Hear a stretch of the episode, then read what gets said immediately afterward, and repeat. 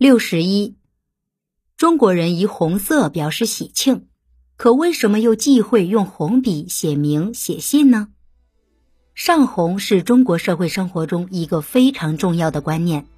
中华民族以偏爱红色而闻名于世，红色象征着吉祥、喜庆、和和美美。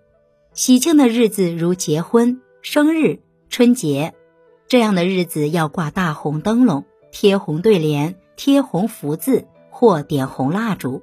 中国古代的阴阳五行说中解释，红为火，红为辉煌，是祥瑞之色。因此，做生意的人喜听“红红火火”“开门红”“走鸿运”这些吉利话，目的是为了讨个口彩。这些口彩语中的“红”蕴含着兴旺发达、顺利和好运的意思。某人在事业上取得成功，顺利发展，称为走红，红的发紫。得势的人叫红人。红色还象征着年轻美丽，如姿色姣好的女子叫红颜，女子盛装叫红妆。在戏曲里，红色象征着忠勇，如红脸的关公。中国人对红色的热爱，在我们生活的点滴中都能够深深的感受到。但是，红色却又有些禁忌。如忌讳用红笔写名字或写信，这是为什么呢？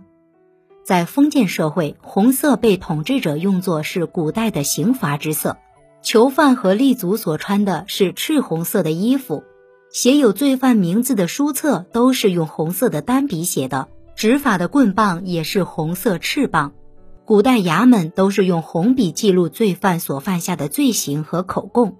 丹书已经成为了有罪之书的代称，《左传》襄公十三年就曾谈到：“裴豹立也，著于丹书，反映了当时的罪犯通常被罚作官奴，并在丹书上记录他的罪行。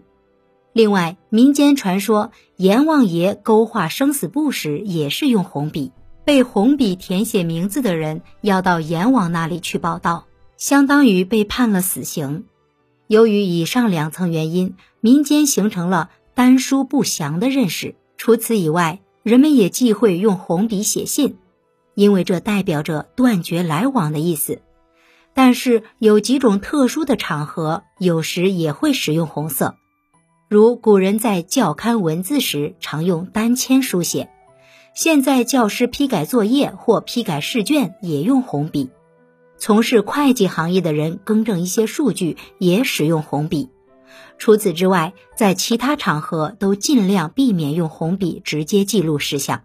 您刚才收听的是《文化精华下中华文化十万个为什么》，同名图书由中华书局出版，演播路德金。